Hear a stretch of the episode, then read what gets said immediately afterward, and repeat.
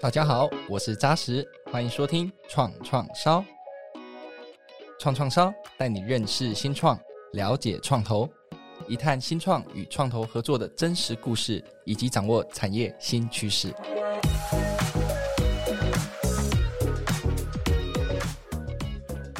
疫情改变了整个世界的运作模式，其中物流产业的数位化转型也成为巨大的商机之一。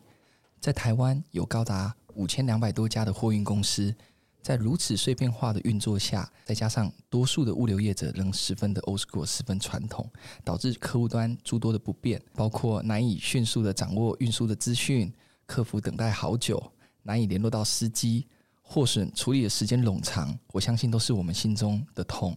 那能否提供物流产业更多数位化工具，来改善产业中各节点的痛点？那我相信是未来物流产业的一大机会。在今天的创创烧节目里面呢，我们就很高兴的邀请到曾经在 AWS，当然也在很多大公司作为一个超级业务，我们 ID 运能的总经理林炫博 Ricky，以及投资伙伴联讯创投的投资经理。木一 Robert，欢迎两位。大家好，我是爱丽越南的 Ricky。大家好，我是联讯创投的木一 Robert。对，我想我们每一集都邀请新创跟创投。那新创跟创投，在我看来，就是缔结了一段婚姻关系。那要缔结一段婚姻关系，你要对对方付出非常非常多。所以我其实很好奇，想问 Ricky 说，在没有投资人的生活，跟加入了投资人之后的生活，有没有什么不一样的？哇，这改变太多了。我们正式引入外部的投资人，是从去年的 A 轮募资之后开始，大概不到一年前，九个月前。那这九月来改变，我觉得蛮多的。对我来说，大部分都是好的改变。举个例子来说，比如说之前我们不会每一个月要写一个完整的，比如说致投资人公司营运报告。那这个对我们来说，一开始当然很多同事会觉得多了一件工作要做，但其实从我的角度，我是蛮想要这个东西的。觉得同事就会自己动起来，然后从很多的数据上做了一些整理，那也帮助我们可以更聚焦。三页你要呈现的内容是什么？对啊，所以它它后来也变成我们内部不只是给投资人用的一个工具了。现在像我们很多的其他的跨部门或者是集团的其他公司，要更快的三页了解爱立云能每个月在做些什么，也是利用同一份我们做出来给投资人的一个营运月度报告。那他现在那一份也有多个用途，所以对我来说，因为投资人的加入，我们开始有些更规范化的一些 reporting。给到不同的 stakeholders，嗯哼哼，那那个东西对我们来说，它也不是一个为了交作业而做的东西，所以它现在那一份我们内部也把它当做很多不同的用途，所以对我来说这是一个改变了。但这个改变一开始很多同事会觉得多了一些事情，但最后他们都觉得，诶，反而多了一些能见度，所以这是其中一个我我印象蛮深刻的例子。是，刚刚讲这个三页内容，这是联讯这边这些创投他们要求的，不是？这三页的格式其实是我们定的，对，哦，你们定的，对。然后我们后来分享给这个我们的不同的投资人，那大家给了一点回馈，我们做了一些调整之后，现在就变成每个月每个月，对吗？一开始他们要求也不是每个月，可能是每个季度，就我们自己把它做成每个月，对。嗯嗯嗯，了解了解，有一些新的改变。那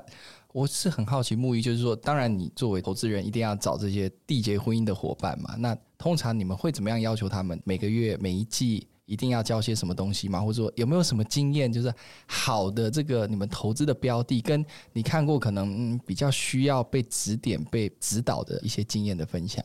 其实我我觉得对每一家新创公司，我们投资后的管理方式都会不太一样了。那基本上我们自己啊，也有来讲，坦白讲，就是我们要有我们有我们也要交我们的功课嘛。每一季要对我们的的 portfolio 去做一些 review，这个内部的功课。但对于每一种新创的类型，它要要求的这个要不要每一个月啦，或是什么样的格式去检视哪些数据，甚至财务的内容。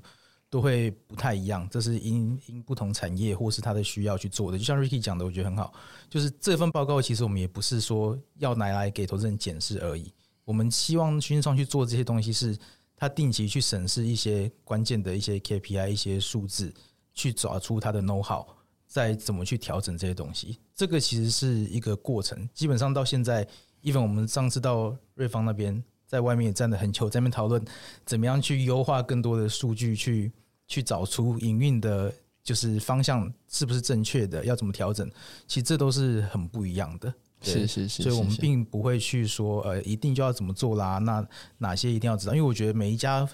包括 founder 或团队的 style 都很不一样。对，所以你强硬他去用什么方式做，这个也不是一定好的事情。他们有自己的发展的方式，这样是是是，了解。那我想艾莉作为要台湾要数位化物流这一这一块很重要的一个角色，那我想一开始我们也是请 Ricky 跟大家自我介绍一下，还有多跟大家分享一下艾莉运能你们在做的事情，好吗？OK，好，我是 Ricky 哦。其实呃，我的求学的过程一直都是理工相关的科系哦，电机、电控、电机与电控工程学系、电子工程学研究所。开始工作之后，其实我不是一毕业就走进了创业这个路。我我其实在几个不同的 IT 公司工作了将近十年的时间，那大部分都是在 IT 的基础建设的行业，或者大家说的云的行业工作，大概八年多的时间。那也待过几个不同的国家办公室，新加坡、台湾、大陆等等，所以这个大概是我职涯的前半段哦，在不同的 IT 公司，大部分都是在 BD 的部门工作。我是在两年前的时候刚好认识了这个永联物流的团队，所以我们一起 co-found，因为应该说转型了艾莉运能这家公司了，所以大概踏正式踏入这个物流运输行业，大概快两年的时间。我记得我是二零二一年的四月一号，愚人节。加入了这个 艾丽，你在开玩笑吗？对，大家都觉得我在开玩笑。那距离今天差不多快要快要两年的时间了，所以这个是一个简单的介绍。那艾丽运能在做些什么事情呢？基本上我们是在货运行业尝试做一些改变。那我们看到的这个市场其实有一些很有意思的一个改变哦，包含说这个全通路的兴起，那这个大型物流园区越来越成为主流。然后因为疫情的关系，所以这个。在最后一里路的这个配送，大家对于这些科技、这些体验已经变成一个新常态。我觉得也成为一个在 B to B 运输的另外一个很强的一个改变的动力。所以这些都是我们看到在运输的需求面的不断的成长啊。那当然，整个运输的体量每一年也在以这个年复合增长率大概五到七个百分点的台湾的数字在增长，所以它这个上升的一个需求。那另外一个方面，我们看到供给面其实很有意思的。台湾的供给运输的供给市场其实很破碎化。那大部分大概有超过百分之八十的整体的市场都是由这个中小企业货运公司所贡献，所以它这个非常破碎化。然后这些中小企业大部分他们有一些我们观察起来呃觉得蛮有意思的一个特性，老板大部分就是五六七十岁白手起家，大部分儿子女儿多半没有兴趣接班。那他们可能也很难找到专业经理人。那再加上这个今年一月刚通过的这个这个禁零入法这个事情嘛，所以我们最近在拜访很多的货运公司的老板的时候，都在在想一个问题，就是说，如果二零四零年这个车辆的销售就要全面电动化，对吗？三五年六十百分之六十要电动化，三零年百分之三十要电动化，那其实离三零年已经不到十年的时间了。所以这一帮五六七十岁的。货运公司、中小企业的老板们，他们很常在想一个议题，就是说，那再过十年，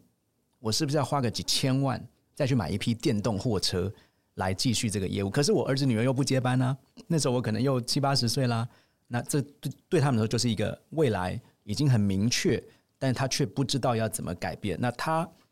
不是每个人都不想要儿子女儿接班的，只是他们也觉得这个行业蛮苦的，甚至也不会鼓励儿子女儿接班。但我们的确也认识一些二代。对，就是二代接班，可能规模稍微大一点，那他们也会面临一些到底怎么转型，对吧？那可能他们说服了老爸老妈，呀，我应该成立一个对软体相关的团队来做，可能预算都编好了，可是人才找不到，所以这个供给面我们看到它整体的趋势是在降低投资的。那面对这个必然来到的近邻的未来，他们在思考的也是要不要退休这样的议题。可是需求面不断在成长啊，所以我们看到的就是这中间的这个。距离啊，需求跟供给的中间的距离越来越大。那这个距离一年在台湾的总产值是超过三千亿台币一年的陆运货运市场的总产值。那百分之八十四以上都是刚刚提到的这样的一个中小企业所贡献，所以就是我们看到很大的一个机会了。所以在这样的一个机会底下，爱绿能我们想做的事情就是一个软硬整合的数位运能平台。那我们打算在这个通过科技，通过运输关键基础建设的投资。来帮助，就是说这个平台照顾的两群人，一群是企业货主，一群是这广大的五千三百多家的这些中小企业的货运行们、货运公司们，能够怎么样通过这个平台去让，比如说这个企业货主它的整体的这个端到端的物流能见度可以提升，那它的物流有更多、更容易啊、呃、接触到的选择。那对这些车行而言呢，他们可以通过这个平台去提升他们既有的车辆的利用率，然后让他们可以赚更多的钱。所以中间我们打算通过这些软硬整合的关键基础建设，可能有软体，还有大家可能不知道，我们也在做的很多的硬体的部分，来让这个事情可以软硬整合的帮助我们平台的两边，我们照顾的两群人都可以得到不同的利益。那就是爱立运能我们尝试在做的事情。是，我想刚刚 Ricky 讲的，我感同身受很多啦。对，因为我自己家里就是每年到暑假的时候，就是水果配送嘛，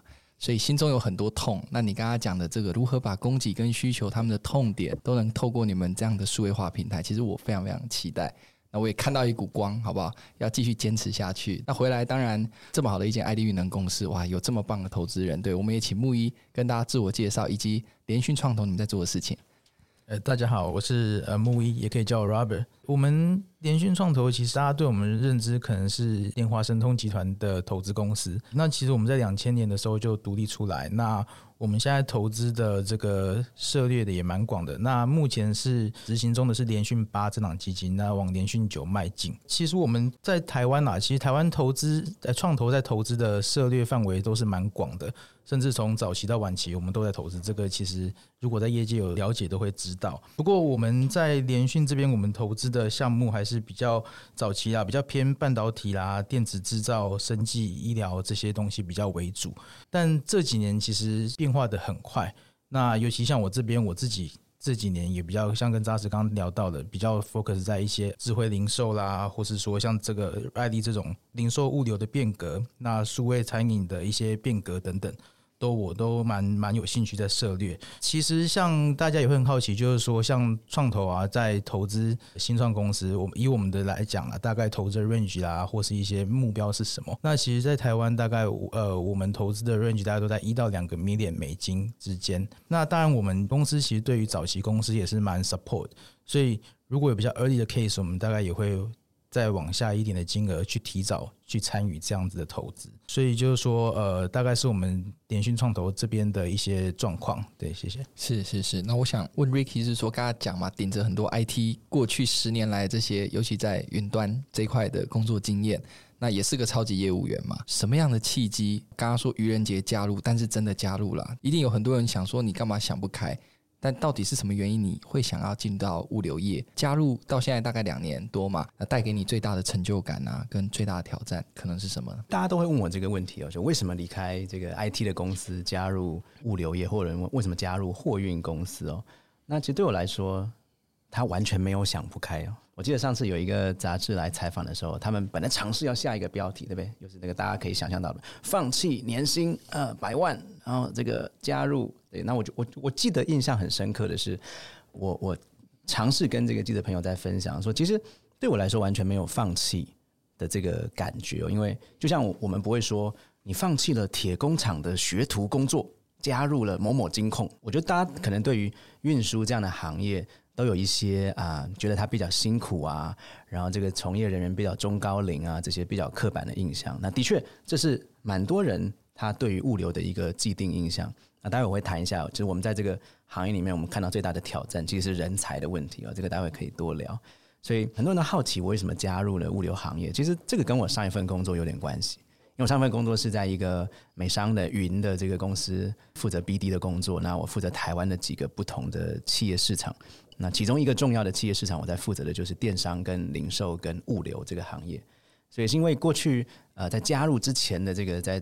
呃上一个公司的这两年的经验，呃我认识了很多台湾物流界的这个从业者前辈这些经营者们，那两年的时间我看到这个行业真的机会很大，比如说我刚刚已经提到了。它一年在台湾的总产值，当然也包含很多的原物料运输了，高达三千亿台币。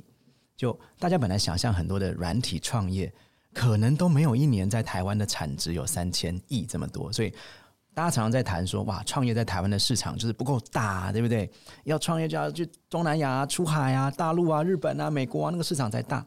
可是如果有一个行业，光货运行业在台湾一年就三千亿的市场。你就算只拿一 percent 也是三十亿啊，所以对我来说，那就是一个过去我自己也很少的认识了。所以因为过去这个两年的经验，我从另外一个角度重新认识了货运这个行业，看到他很多的机会跟挑战，所以间接促成了后来我认识了这个我们的 co-founder Charlie 之后，我们两个就聊了很多事情。那有一天，我记得他就问我说：“这个 Ricky 啊，你们公司的东西刚好跟我们要的需求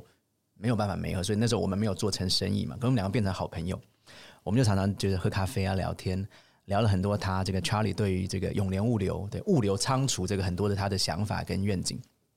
那我们也接着再聊了很多。那那仓储完了，就是货运要怎么做，就是仓库的脚嘛。所以我们俩我记得画了很多的白板。有一天他问我说：“那你讲那么多，我就来做啊。”然后我就好啊，然后就这么开始了。不过那个过程当然后面还有很多故事啦，这个有机会可以再分享。所以他其实就这么开始的。他不是说我做好准备好多年，我就在物流要创业，不是，他就是个很自然的一个过程。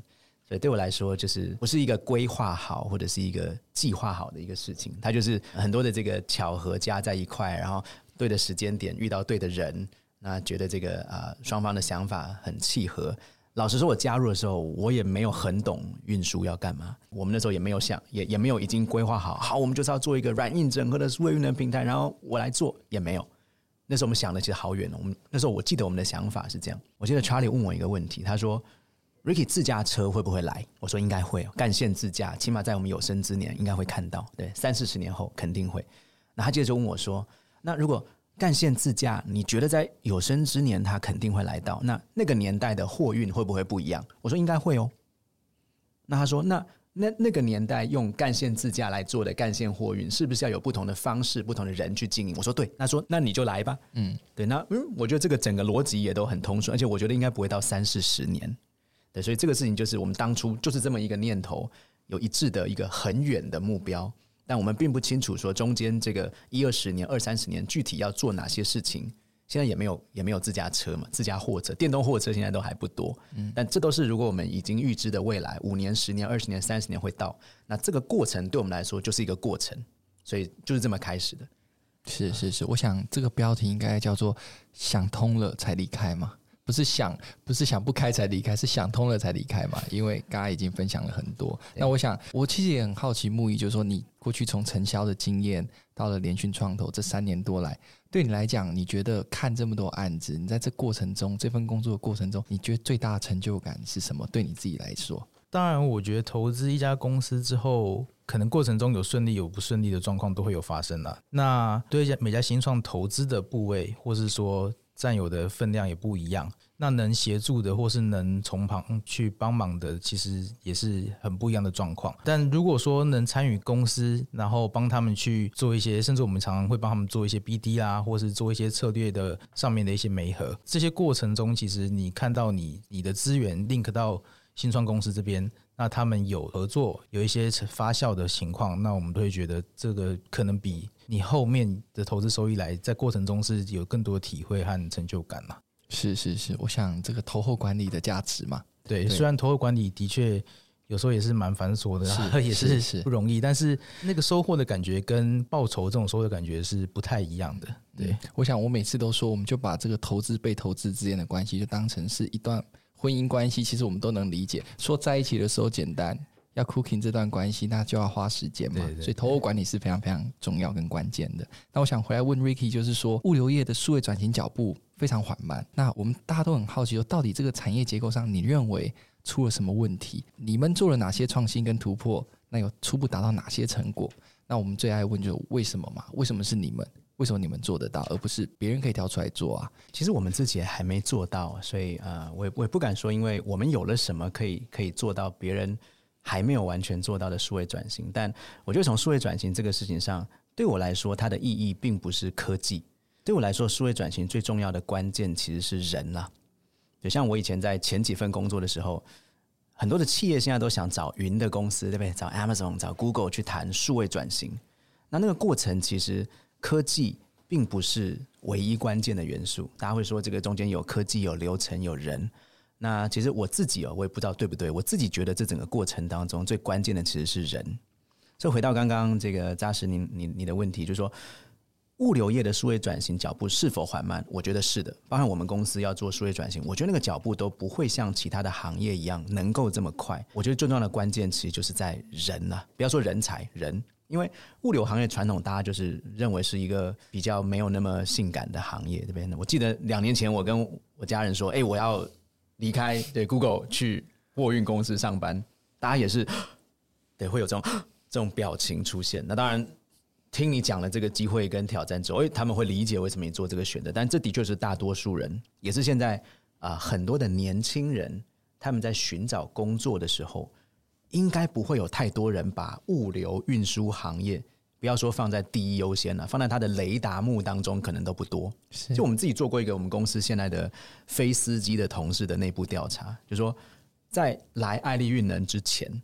你们都换过这么多不同的工作，对不对？有没有曾经你把物流业、运输业放在你的雷达目当中的九成五都没有？有的人就是曾经在物流行业工作过的人，所以对我来说，这就是我觉得整个物流行业要做数位转型最大的挑战了。至于说我们如何能够做到，我觉得也是很辛苦的，因为我直到今天为止，我都是应该整个公司听过我做最多的公司的 pitch 的人，不是投资人，也不是董事会的人，是我们的 HR，因为。我每一场面试都在做 pitch，我都像这样哇，你这很兴奋的表演画白板，所以面试的时间我讲话的时间都超过一半以上。所以对我来说，我不只是在选，因为物流业哈，我们现在就是没有什么本钱去选人才啦，我们反而是要竭尽我们的一生的武功，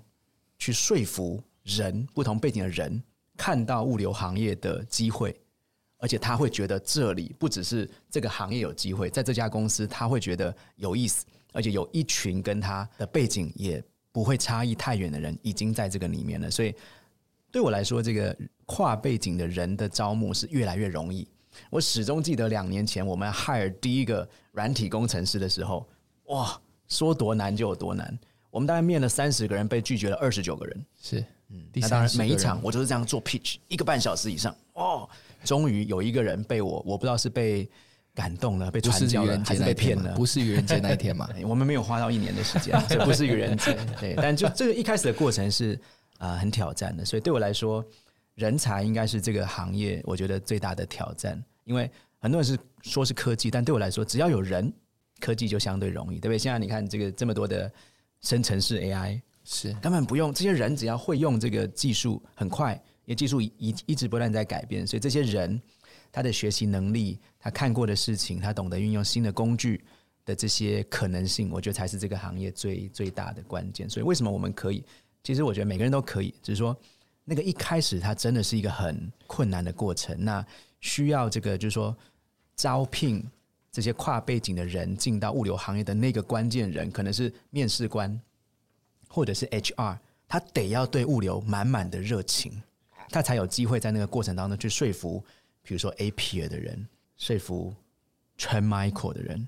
说服 even Uber 的人加入我们这个公司哦。所以我觉得那个过程，我觉得是现在回想起来蛮好玩的。但它应该是我们过去两年，我认为我们做过最辛苦但也最有成就感的事情，是非常真实、真枪实弹的故事啊。对，那我想回来问木一，就是说，怎么样的机会机缘下，你们接触到了 Ricky，接触到了爱立运能？那你们会决定要投资他们的关键点又在哪里？我相信人很重要，但是除了人，还有什么样的一些关键点呢？其实当初在接触到爱丽，像刚刚 Ricky 讲的，就是我们也是很平常的在 daily 在 survey 不同的公司，那因缘机会去爱丽这边跟他们接触。其实真正往下滴滴，其实也不是第一次接触就开始这么直接往下滴滴，我们也是透过一些对市场的了解，因为。刚看到一个新的案子，有时候那个产业你也不是这么的熟悉，跟 Ricky 讲的一样，刚接触到的时候其实一知半解的。那你会去慢慢了解，说这个行业有什么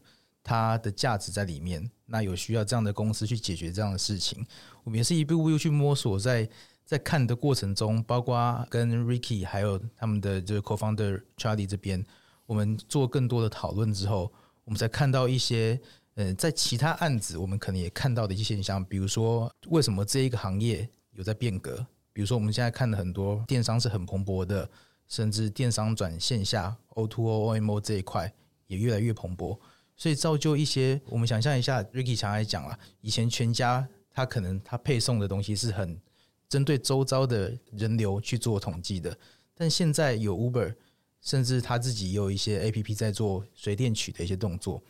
这些都会让它的呃库存调整啊等等会变得更更 flexible 的情况发生。那物流就变成要更能自己去掌握，去在即时动态上去做调整。那从这些角度，我们就会发现说，哎，它有一个需求存在，它在变化。那变化的话，传统的情况可能就没办法去跟上来。另外就是，我们也看过类似几个想要做这种老行业去做更新的这种新创公司出来，想要找钱去做改变。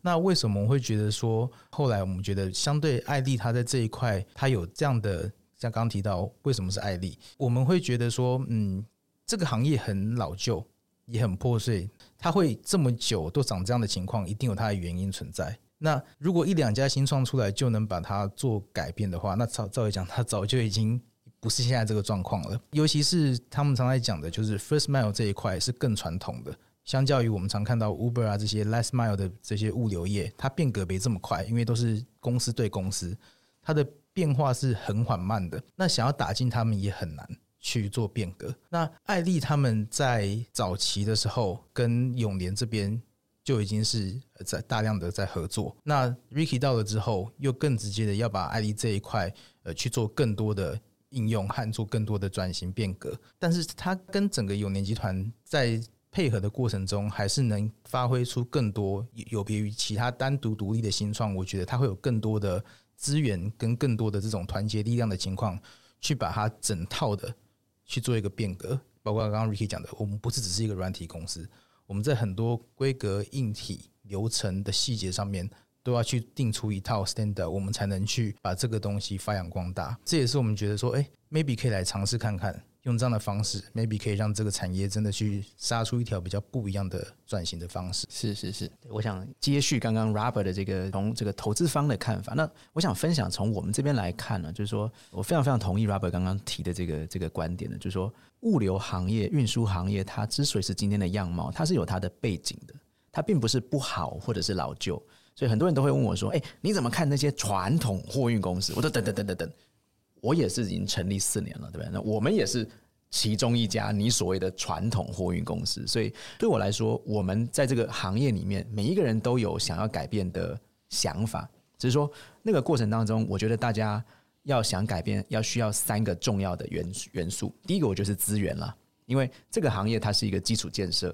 基础建设要改变，它需要的资源有很多种。那我觉得这个各式各样的这个资金的资源、人才的资源。然后这个垂直整合的不同的资源都是资源是非常重要的一个环节。那这也是我们处在永联物流集团当中作为其中的一员。我们不只是要把既有的资源做最好的发挥，我们还要为这个集团创造不同的资源再投入，让其他集团的成员能够用这些新创造出来的资源来滚出更大的效益。所以资源我觉得是第一个很重要。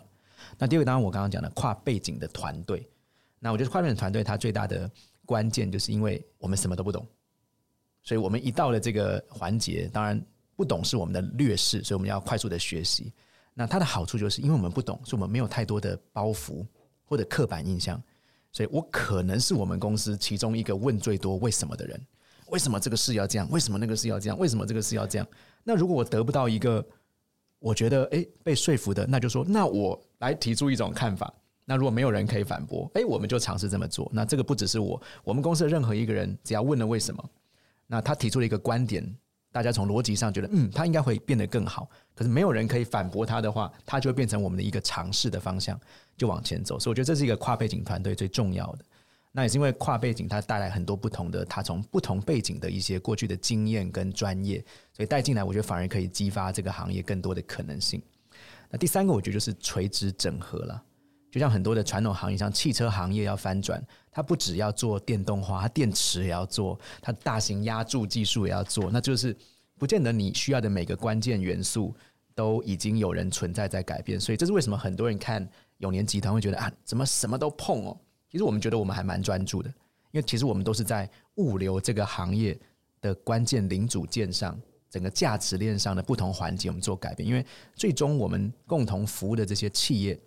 他们会需要的物流不是只是仓库，也不是只是土地，也不是只是货运，或不是只是站板。他们要的是一个端到端的一个物流体验的变革。那如果中间有一个端点，其实我们的第一想法都是，我们会先去找市场当中既有的从业者。那他如果已经有既有资源，我们一定不会自己来，因为跟他合作会是最快的。如果比较不幸，就是说他们现在没有打算要改变，或他们在一个既有的领域，他们已经很专注了，他们没有额外的资源来做其他事情。可是我们从不同的角度又觉得那是客户所要的东西，那我们就会尝试，我们先来抛砖引玉，先做一些不同的改变。那持续探寻跟业界既有的很多不同的伙伴的这种合作的可能，有的时候就是你要做了，别人看到了，他们资源才会进来。所以对我们来说，我们在做了很多的尝试。我们的初衷就是抛砖引玉。那如果抛了砖没有玉来，我们继续抛嘛，抛抛抛抛抛，抛到砖变玉。哦，那这是我觉得之后很难很难说会怎么来做。所以我我刚刚谈的这三个，我觉得都是我们作为物流行业、运输行业的一员，我们跟其他的五千三百多家，那就越来越多了，越来越破碎。是，是，是。今天早上我看了一个数字，好像已经是五千七百家了，在这么短的时间，对，每一年都会增加不同的货运公司出来。我们就是这五千多家货运公司的其中一员，我们并没有新旧传统之分，我们都是在中间想要改变，只是说大家怎么样去收拢不同的资源、跨背景的人，加上垂直整合，我觉得就是我们跟其他行业的同业一样，都是都是在往前努力的。是，我想这一条物流创新之路啊。那当然，我们也看了很多你们这种跨团队，你们进来，你们带了很多不一样的新观念。其中一个让我很惊艳，当然是司机才是你们最重要、最重要要照顾的。把司机照顾好，我刚刚所讲的这么多，一开始开场的那一些痛点，可能都会慢慢的去改变。所以你们有爱丽学院，对不对？当时是什么样的一个想法？你觉得？对司机要做出一些些调整跟改变，那有没有受到什么样的阻碍？这个也很有意思啊，因为我们到目前为止都没有成功的解决司机这个行业所有的痛点。我觉得我们还有一大堆，我们都还做不到，或都还没有做到。所以爱丽学院对我们来说，它只是一个起头的尝试。我们后面可能还要做好多好多的事情，我们才有机会来真正把司机照顾好。扎实刚刚的问题，我就说爱丽学院是怎么开始的？其实它很。也没有什么多大的特别啊，就是我尝试养成一个习惯，就是每一个月、每两个月，起码我都会花一整天的时间去跟车哦。这司机几点出门，我就几点跟他一起出门。虽然我考了职业驾照，但我没有开，我就坐在他旁边了。是，所以他搬了什么货，我就跟跟着搬了什么货。很多时候，我像我们有些司机刚刚加入，他不见得知道我是谁，所以我就说：“哎，对，我是刚来报道，我来跟车实习。”所以我就是跟着他一起搬货，所以。我印象当中，我有一天，二零二一年的中元节吧，我跟着一个这个连锁通路的一个店面的配送哦，那天我大概搬了很多很多，忘记几箱了那种台湾啤酒，然后搬得我腰酸背痛。那中元节其实还是蛮热的，然后流了很多的汗，然后我觉得我腰很酸。回来之后我就没有闪到，但就是休息了一阵子，才让我这个这个腰酸背痛的情况恢复。那我就在想说，如果我才搬了一天的货。我就这么不舒服，那我的司机每天都做这个事情啊。那如果我们没有办法从根本的去做一些改变，这个改变可能很难让他不搬货，因为司机不可能不搬货。所以我们在思考这个爱丽学院，并不是就是很乌托邦式的，就说哦，我让他不用搬货，什么外骨骼、机械手臂，不是，我觉得那个太梦幻了。是，是我们讲的比较务实，就是如果搬货逃不了，我们怎么让他正确的搬货？然后我就回想到另外一个我自己生活的体验，因为我以前不太运动。然后去年我老婆逼我要开始去健身房，OK，所以我就开始有了教练会教我怎么深蹲啊，我、哦、这个腰不能弯啊，屁股往后啊，膝盖不能超过啊，这种东西是。那他说这样会让你的对他扛重物的时候比较不会受伤。那我就去问我的司机啊，哎，你们有没有去上健身房的课？你可以想象答案是大部分都没有了。那对我来说，这两件事情本来好像是独立的两件事情，所以我们爱丽学院当初第一个想法就是，哎，我们来找。健身教练或物理治疗师来教我们的司机怎么蹲呐，怎么搬货？你要用屁股、用脚来搬货，不是用腰弯去搬货。那起码我们不能减少他搬货的可能性，可是我们可以让他用正确的方式去搬货。所以就是这样的一个概念，我们就开始了催生了爱丽学院这样的一个想法。那后来陆陆续续加进了一些不同的课程，比如说后来我们开始有夜间配送的业务出现了。然后呢，我们去跟车就是很累嘛，因为司机已经习惯了。可是我们偶尔熬一天夜，像我这个年纪，对不对？就快受不了了。那我们就想说，那怎么让司机在白天睡得好？那他晚上才能精神比较好的去。所以我们后来又请了心理治疗师来教我们那些夜班的司机怎么在白天睡得好。你要吃什么食物，你要怎么少喝咖啡，你要怎么调整你的作息，从他们的专业上来分享给我们的这些夜班司机，你要怎么样才能白天入睡入得好？那这个就是我觉得就是从这些我们设身处地站在司机的角度，可能我们做的这些课程也没法解决司机全部的痛。我可能也不会说我是全货运界福利最好的司机，可能司机上了我这个课，他也不一定没什么感觉，都不一定。但的确，那是我们开始的一些不同的努力。嗯，那其实这些努力，我觉得它对我们来说，就是是很多我们在改变物流业的现状的时候，我们常常用的做法，就是我们会到第一线去，不是去考察，或者视察，我们会去做实际第一线人员的工作，从中去找出一些不合理的浪费。把这些浪费有机会抽取出来，然后抛弃。是，那这个其实是我在过去云的行业收获最多，带到货运行业来的。因为过去云的行业就是说有很多的不必要的浪费嘛，对，每个每个公司都在买机器上架装机做 security patch，所以应该让这些每个人没有差异化的事情，让一家专业的公司来做，把这些浪费抛弃，每个人专注本业。来，这是云的行业在谈的事情。那我觉得其实，在另外一个基础建设的行业，物流行业其实也是这么样的事情，所以我们在做的事情本质其实很雷同于云的基础建设行业的改变，就是我们找到其中可能的浪费，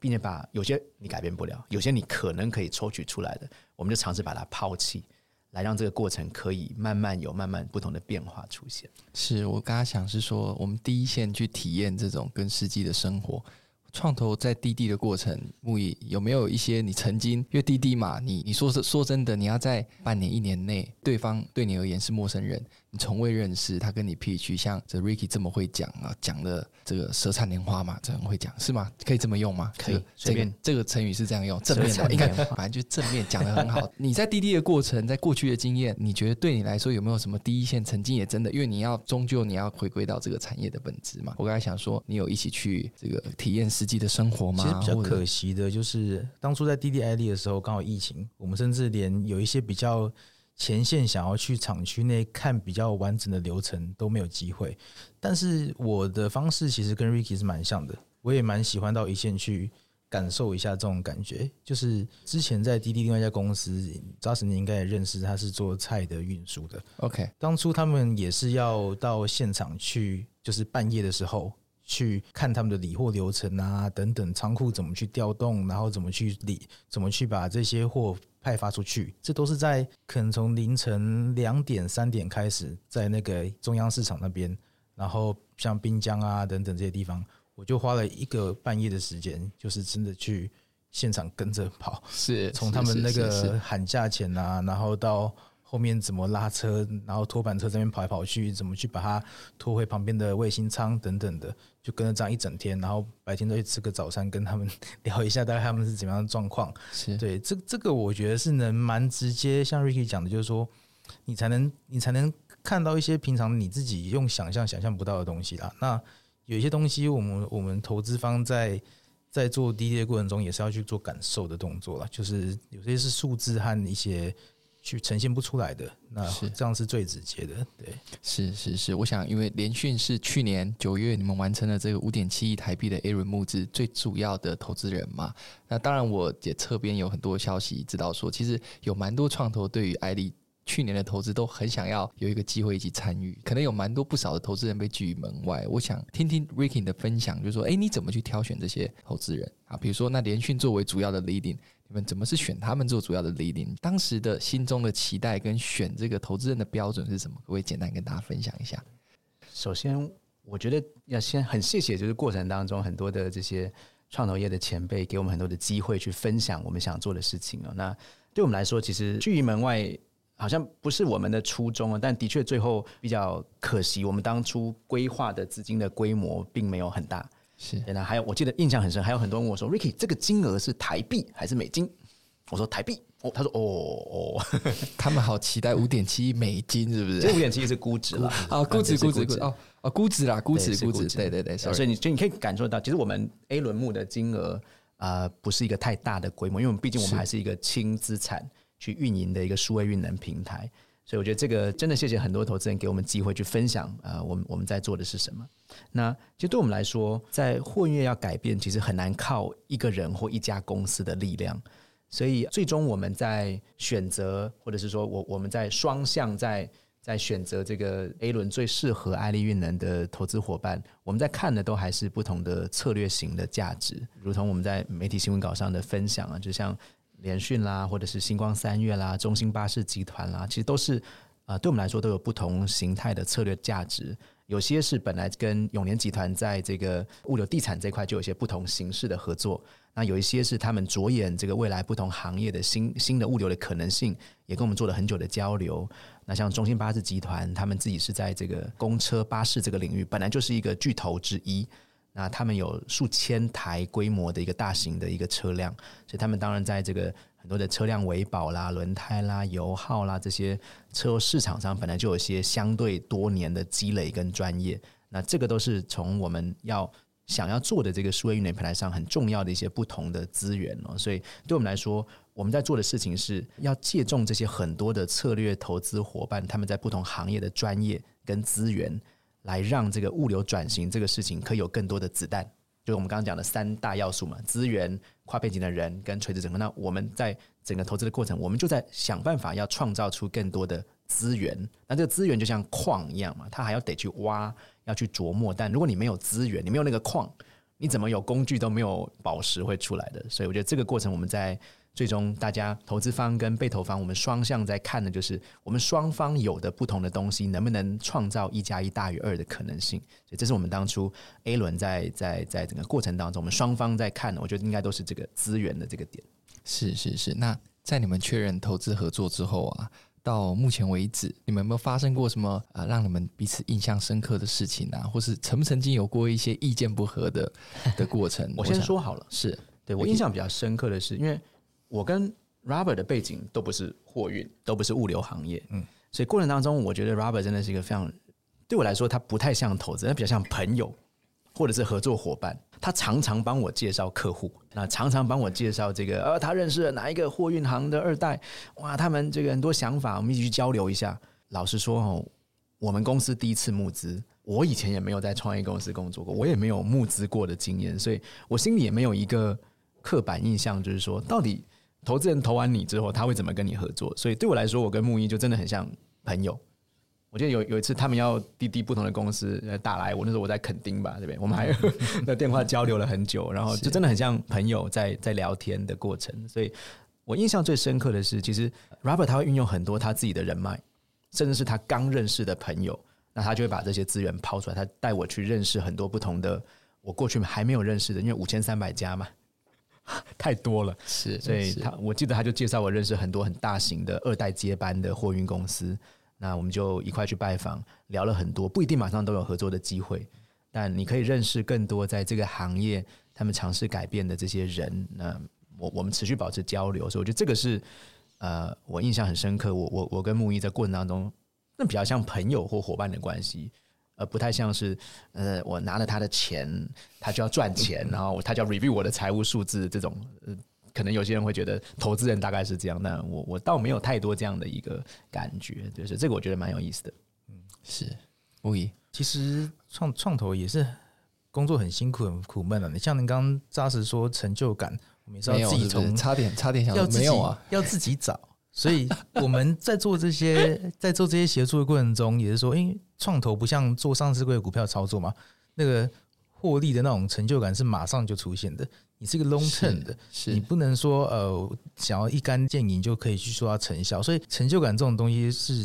就像在生活中一样，你要自己从这种小细节去创造去找。所以我们在协助新创也是想说，哎，从过程中一方面我们可以感受更多元，像刚刚 Ricky 讲说，我们会一起去呃认识不同业态的货运公司，甚至是一些新的应用的公司，我们都会做讨论。就是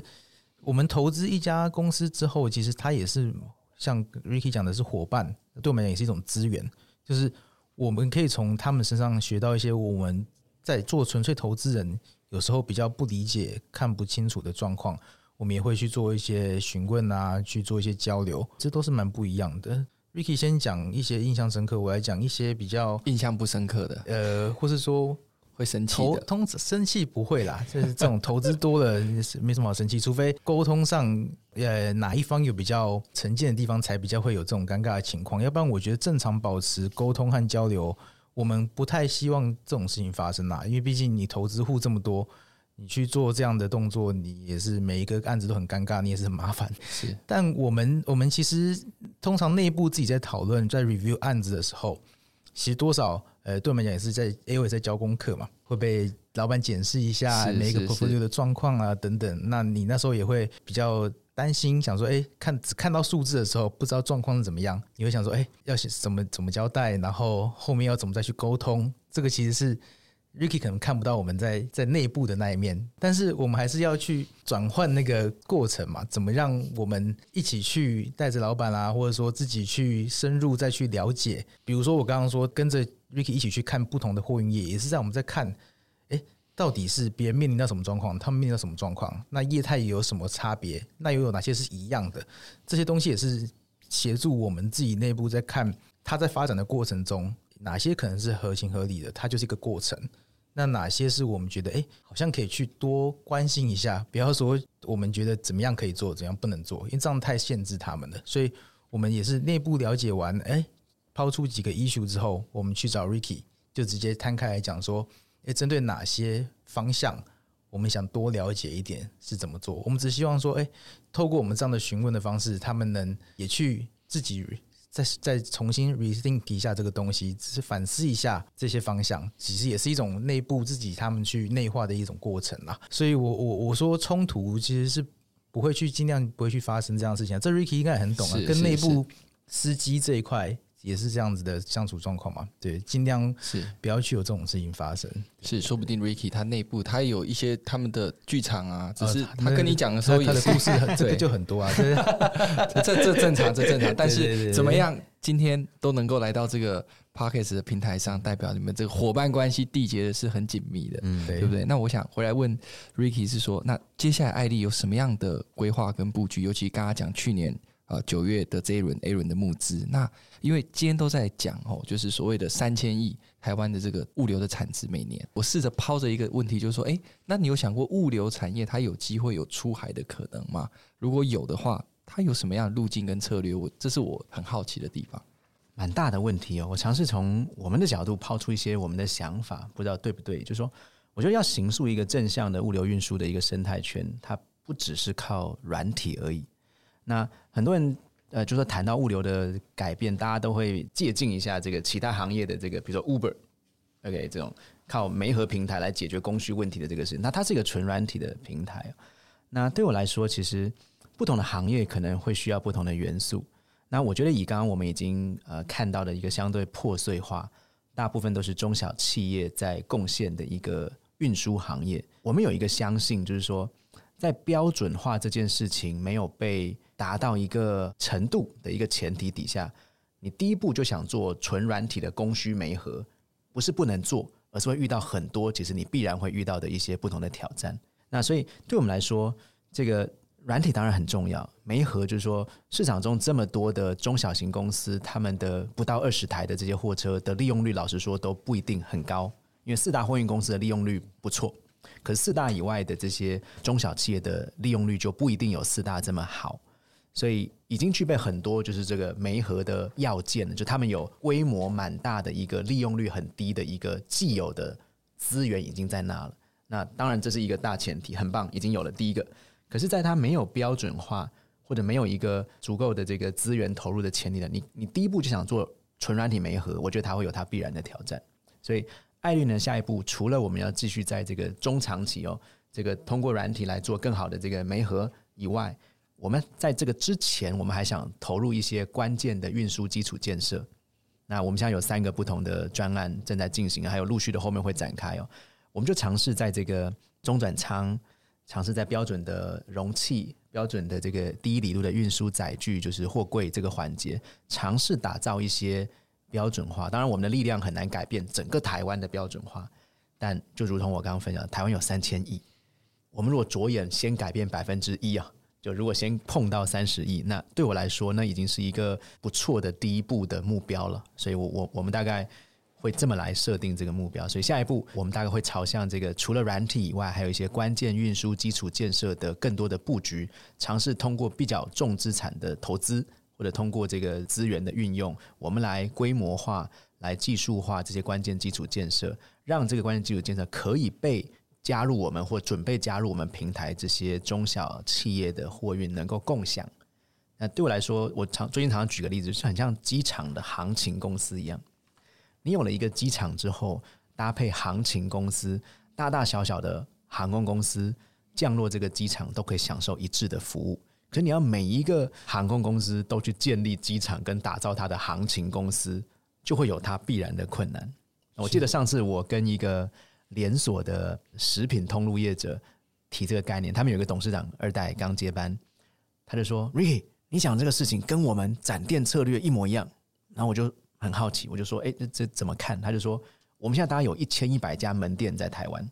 吃的，OK。”然后他说：“我们怎么做到今天这个规模？我们就三步骤做。第一步，我们大概建了一百家的直营店，然后接着我们盖中央厨房，尝试通过中央厨房的标准化的产出，来让之后加入我们的快一千个加盟主可以用中央厨房的标准产出。”去达到跟直营店一样的品质跟体验。他说：“所以你们就在做这个事啊！你们的一百台车启动车队就是我们的直营店啊！你们在做的这些关键基础建设、这些软硬体就是我的中央厨房啊！然后有了中央厨房，你们那些加盟的车队进来才有标准化可以做啊！”然后他就后面丢了一句话，我也觉得蛮传神的，就他们连锁通路业的一个他们的一个观点，就是说：“你看，如果没有中央厨房，我要经营一千一百家，不是不能做。”会很辛苦的做，很因为没有标准化。诶，我就听完之后，我觉得超级有意思的，就是虽然我们在不同的行业，我们在货运业尝试做改变，他们在食品通路业在展店，你大概在连锁业界，你不会去怀疑建立中央厨房是一个必要的元素，因为可能每个人就说，我要开一千一百家加盟店，当然要盖中央厨房啊，不然怎么做？可是很少人在货运在思考煤核的时候去思考，那货运需不需要中央厨房的一个概念？所以，对我们来说，我们也不是自己发明了这个概念，我们就学习了连锁便当通路或者连锁水饺通路，对他们展店的加盟的一个策略，直营店、中央厨房，然后加盟店的做法。所以，对我们来说，啊，我们 A 轮可能就做了直营店，B 轮准备往中央厨房关键基础建设这个部分多一些投入。有了这些标准化之后，我们觉得第三阶段要做木呃媒合啊，邀请更多。联盟的中小企业货运公司就是加盟主了。进来的时候，加盟主他就是资源少啊，他应该要享受我们的这个加盟体系的一些关键标准，就是中央厨房类的东西，来让他有更好的 deliver。所以最近我常常就借用我们这个上次这个董事长的这个 idea 三部曲，我觉得真的跟我们在做的事很像。所以我觉得这个就是我们下一步准备会做的事情。那你觉得这个出海的路径跟策略有有没有一些你的想法？OK，我觉得出海这个事情哦，它需要一些不同的元素。但我觉得不管在台湾做或出海做，我觉得有一个东西是不变的，因为我们最终我们还做 B to B 的运输嘛，所以你怎么去理解你的企业货主，就你的客户啦，他现在面临到的挑战是什么？那比如说我们刚刚讲的破碎化这个事情，其实它不只是在台湾发生。几个月前我们到泰国刚好有访问的一个行程哦，那泰国当地的很多的货运业者就告诉我们说啊。破碎化，泰国更破碎化。泰国有六千万人口，差不多台湾的快三倍。他们的货运公司，据他们告诉我，有三万家。哦，天哪，比台湾更破碎。是，所以我们就看到很多的地方的共性都一致。那这样的破碎化，其实可能也是泰国当地的企业货主会遇到的不同的挑战。所以我们现在尝试就是说，在台湾先做一个练兵场，因为三千亿的市场不小，我觉得足以来做一个相对好的一个垂直整合这个练兵场。那当然，我们集团在这个不同的仓库的布局，他们当然自己也有一些东南亚的布局的计划了。所以，我觉得它就会成为我们的一个很好的一个降低进入东南亚市场门槛的一个另外一个脚步。那我们在复制台湾的经验呢，我们从运输角度切入，再创造更多的资源回来给到。仓库，我们的集团的不同的公司，那彼此在这个这个资源互相运用、互相再创造的一个过程，那可能也是我们在未来东南亚的一个方式之一了。但对我来说，我们会还是比较关注，就是说不同地方的客户是否有一样的类似的痛点跟需求。那我们先在这个地方先把它照顾好。那出海对我们来说就是地点的选择。出海对我来说，做台北货运、做高雄货运，有很多一样，有很多不一样的地方。但我觉得那个关键都一样。嗯，那个地方的货主是不是有类似的需求？那啊，我们看到现在是蛮多共性点，当然有一些不一样。所以这个是我们也在思考的一些不同的课题。是木易，我想刚刚 Ricky 分享了这个直营啊、中央厨房啊、加盟。好，那我们也想说，接下来这个 A 轮啊、B 轮啊，那我想联讯作为这么重要的一个投资伙伴，在接下来这个陪跑的过程当中，联讯你们会如何继续协助，或者继续跟着爱丽这样陪跑？你们可能有什么样的资源、什么样的协助，是你们觉得可以一加一大于二的？我们这边算是个有集团资源的 support，但是其实就我过去在几家公司做过啊，有某些大型的集团，其实它的那个资源也是很分散。我们也不是说，我觉得爱丽需要什么，我就能马上去从集团内去签到这样的线，或是这么直接的去让他们去合作。所以我觉得很多时候，我们给一些建议，让公司这边去去发展。那发展到某些程度的时候，其实我觉得很多东西会水到渠成。其实像前几个月吧，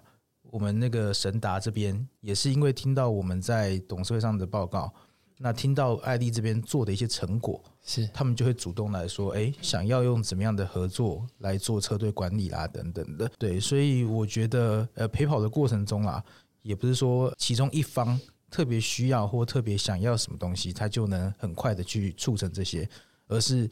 好的发展过程，它自然就会有一些水水到渠成。那我们只是做一个。就 push 的动作这样子是，我想最后啊，就是想请 Ricky，你会给正在进行募资的这些新创团队啊，什么样的建议？那这个牧宜，你对于就是新创嘛，他可能想要跟这些 CVC 的这些策略型投资的这些机会的这些新创团队，你又会给他们什么建议呢？我们请 Ricky 先。Okay. 我觉得这个老实说，爱立运能或者我自己都只经历过一次募资的经验，所以真的不敢说有什么经验。但是我们一直持续在做的事情是说，我们还是很关注我们的客户要些什么东西。那就像刚刚呃 Robert 提到，就是说，因为在持续关注客户的过程当中，我们会听到看到很多客户他遇到的痛点。那这个痛点可能跟我们比如说半年前、一年前自己用想象的思考的方向会不一定一样。所以过程当中，我我们也持续不断的跟不同的投资人一直在交流，也在诶半年前我我谈的方向是这样。可今天，因为我真的看到太多的企业货主，他们的痛点其实不在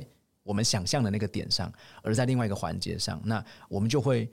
不会太吝啬的去改变我们的方向，因为我觉得过程当中成功都是偶然了，那失败是必然嘛，对不对？所以过程当中，我们越觉得那个尝试的过程是个必然的时候，我们就不会害怕去推翻昨天我们做的决定或上个月我们做的决定。所以对我来说，我们持续在做的一个事情就是说，持续关注我们的客户。我们永远了解不够深了，所以我们持续不断跟他们交流，那修正我们过去可能很多是靠假设、靠逻辑所设定的方向。那有了这样之后，我们在往前做的过程当中，不只是客户会好奇你可以帮他什么。投资人在问我们说：“那为什么我们的做的事情是这个？原因是什么？你看到什么样的机会点？那我们也可以更从这个对客户实际的需求来分享我们观察到的，或者是跟我们之前比较自己靠想象出来的东西不一样的地方。所以对我来说，这个是我们持续会做的事情。那也分享给其他的也正在募资的这个呃创业的伙伴，这是我们一直会尝试去去去做的事情。是是是。”其实我觉得啦，不管是策略投资或纯财务投资人，其实新创要做的一件事情，就是从一开始你还没拿到钱的时候，你就拿你有限的资源去先做出一定的成果，让你在接下来要出来募资的时候，你可以去说服投资人说，呃，当你给我这样的财务资源或是策略上的资源的时候，我能怎么样的去衔接我现在既有的成果，去画出下一块新的市场、新的饼出来。而且我也觉得，就是说，有一些比较早期的公司，可能有技术，或是有一些好的 idea，甚至做了一些好的产品出来。但是要先去做 go to market 这件事情，先让自己去试水温，你才能说服投资人说，我这样的东西在你的 support 之后，能有什么样的成长？对，那其实很多现在有有一些有一些新创就会觉得说，诶，我希望找策略投资人，但其实像 Ricky 讲的，或是我们刚刚讲的，就是。你在发展过程中，策略投资人会看到你做的成果，而想说：“诶，我这样的策略资源进来，能有什么意义，而不是你找策略投资人只是为了说他能为我订单怎么样的这种方式去做。像 Ricky 找的其实不一定都是订单的来源，而是很多是他在整个垂直的过程中能有帮助的，对。那我们我们这一次有有一些合作，也是这种垂直过程中，也不是直接是客户贯单的关系，所以我觉得新创公司在想这个过程的时候，也可以去多思考一下。其实你你在发展的过程中，只要你底基础打得好，然后一些进入市场的尝试的过程中，有一些 know how 学到了，那自然的就会有一些投资人在不同的角度会看上你这样子的方向和目标，然后来进行投资。这样子是是是，我想。非常非常精彩的分享。那我们今天再次感谢爱迪运能的 Ricky 跟联讯创投的木一来到我们的节目。那我们创创烧未来有更多精彩的节目，当然今天的分享也非常非常精彩。那我们就下集再见，拜，拜拜。拜拜。